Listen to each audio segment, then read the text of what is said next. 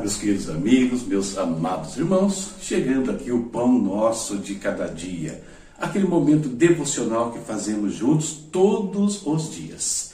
Momento de falarmos com o Senhor, meditarmos na palavra dele, buscarmos a sua presença para encher os nossos corações, as nossas casas, as nossas famílias e nos abençoar em tudo o que fazemos. Eu sou o pastor Silêncio e esse é o quadro do seu canal, A Palavra Responde.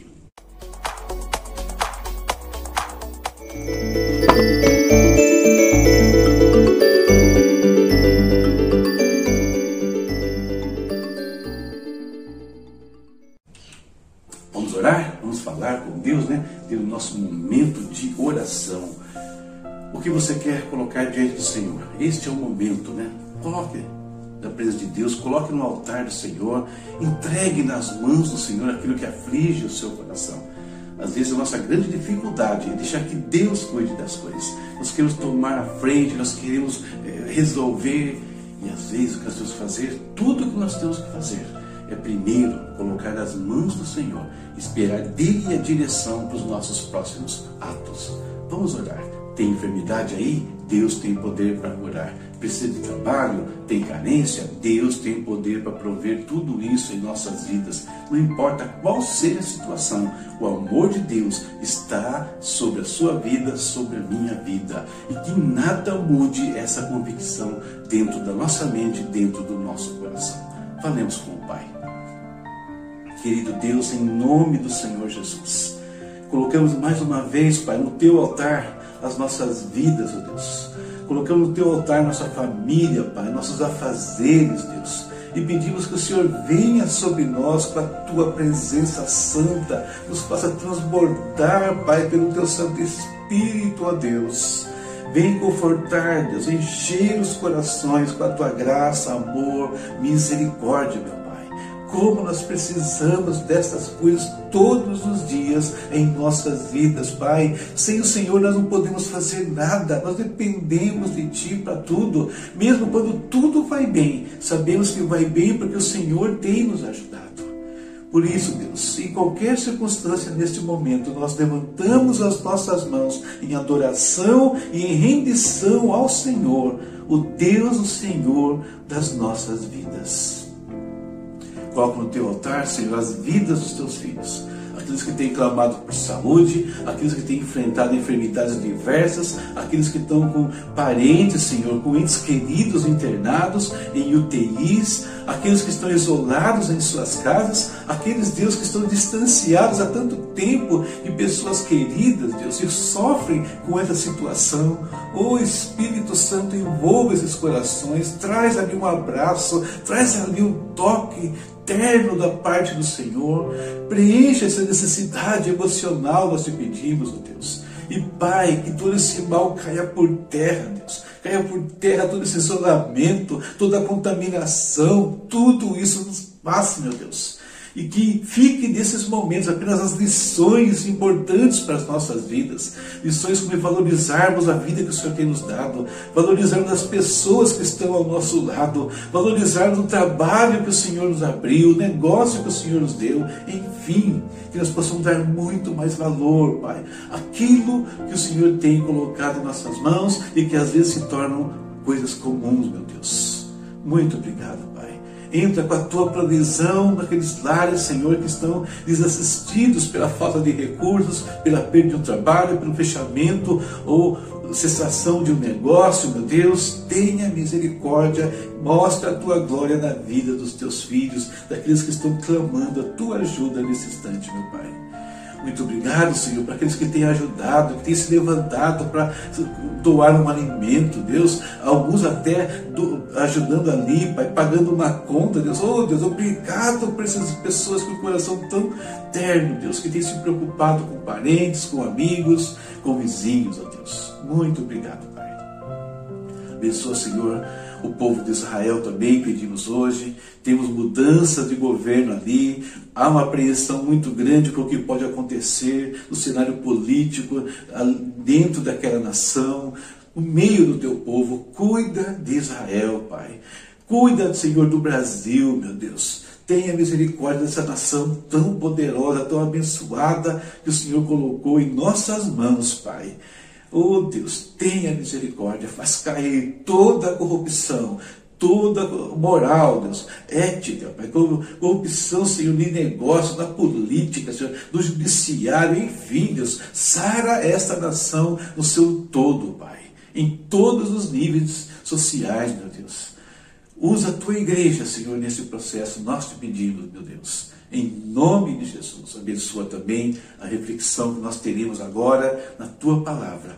Vem nos edificar, consolar, exortar porque é isso que faz a profecia, e a tua palavra é a profecia que rege as nossas vidas, meu Pai. Muito obrigado, Senhor. Em nome de Jesus, amém.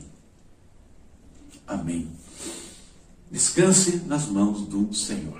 O nosso Deus é, é um Deus poderoso, Deus dos impossíveis. E tudo, simplesmente tudo, Ele pode mudar ao nosso redor.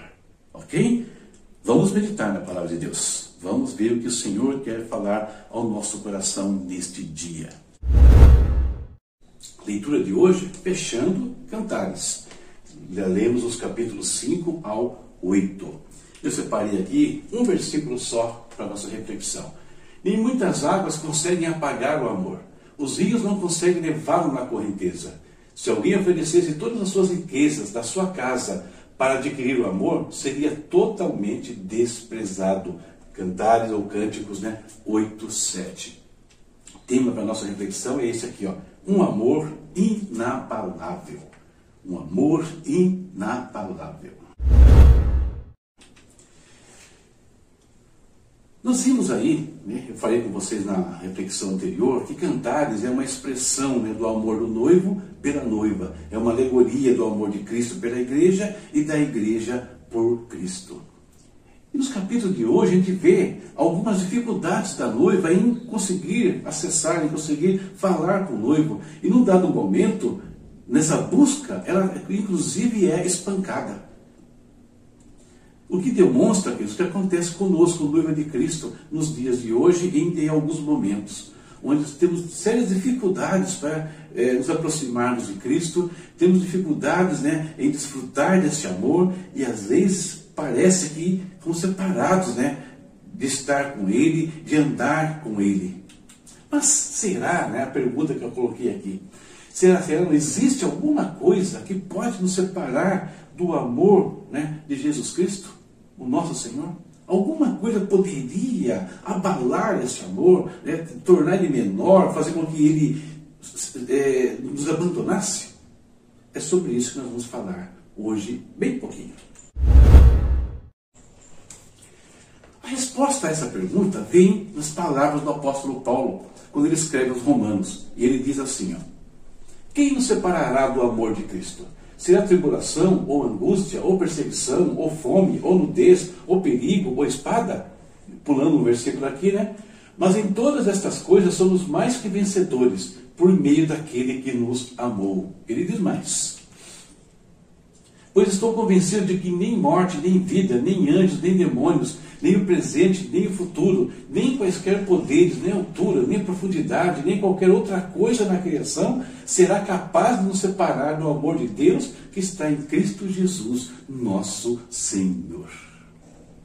Então o apóstolo Paulo, no primeiro momento, ele fala sobre eventos temporais nenhum tipo de coisa que aconteça nesse mundo aí, nós colocamos né, nesse pacote né, as provações, nenhum tipo de provação, ele citou várias né, no texto que nós lemos aqui, afeta, muda né, o sentimento que Deus tem, afeta o amor que Deus tem por nós. Pelo contrário, é nesses momentos que Deus manifesta a sua glória, que Ele nos guarda, né, que Ele nos preserva. Esses eventos que podem atingir a nossa vida física, podem, né? Estamos aí no meio de um evento que atinge a nossa vida física, né? não tenha dúvida disso. Porém, eles não afetam a eternidade, não afetam os valores eternos, a vida eterna, não afeta, não afeta a nossa redenção, nada que Deus fez, está fazendo e prometeu que nos fará e nos dará é afetado por esse tipo de situação. Nada. Nós, nós podemos estar seguros em Deus, seguros no Senhor, que no meio de todas essas questões, o amor dele nos guarda, o amor dele nos cerca. É, isso que o amor foi manifestado na cruz por nós, ele veio justamente para momentos iguais a estes. No segundo instante, o apóstolo Paulo fala de outras forças, né? Ele fala de forças espirituais, de poderes, de anjos, de demônios. Também, nenhum desses poderes pode mudar a natureza do amor de Cristo por nós. Eles podem tentar fazer o nosso amor por Cristo mudar, mas não ao contrário. Ele fala de eventos presentes. Estamos vivendo um aí, bem claro, né? Que é a pandemia, e ela traz consigo uns sub-eventos, vamos dizer assim, a questão de saúde, a questão do trabalho, a questão das finanças e por aí afora. Eventos futuros. Nós não sabemos o que nos aguarda esse mundo. Nós, nós temos uma série de profecias que falam de é, coisas que vão ocorrer, mas não sabemos exatamente como isso vai nos afetar. Mas ele nos garante que nem o presente, nem o futuro afeta o amor do Senhor. Deus continuará nos amando, que do tempo todo. Deus nos ama. Nós temos que amá-lo também da mesma maneira. Interessante que Salomão usa a figura das águas, né? As muitas águas não poderiam afogar esse amor, nem as, as correntezas né, é, arrastá-lo. Isso me lembra um evento que vai ocorrer com o povo de Israel lá na grande tribulação. Na grande tribulação, nós sabemos que Satanás vai perseguir Israel, o anticristo vai perseguir Israel. E aí João escreveu: Então a serpente fez jorrar da sua boca água como um rio, para alcançar a mulher e arrastá-la com a correnteza. A terra, porém, ajudou a mulher, abrindo a boca e engolindo o rio que o dragão fizera jorrar da sua boca. Satanás, né, os poderes que nós vimos ali atrás, vai tentar destruir Israel lá, jogando águas. Essas águas simbolizam nações, povos que ele vai mandar lutar contra Israel. Água simboliza os problemas que nós enfrentamos hoje, de provações, de eventos do tempo presente, tudo isso. Águas sendo jogadas para nos afogar. E que ele diz?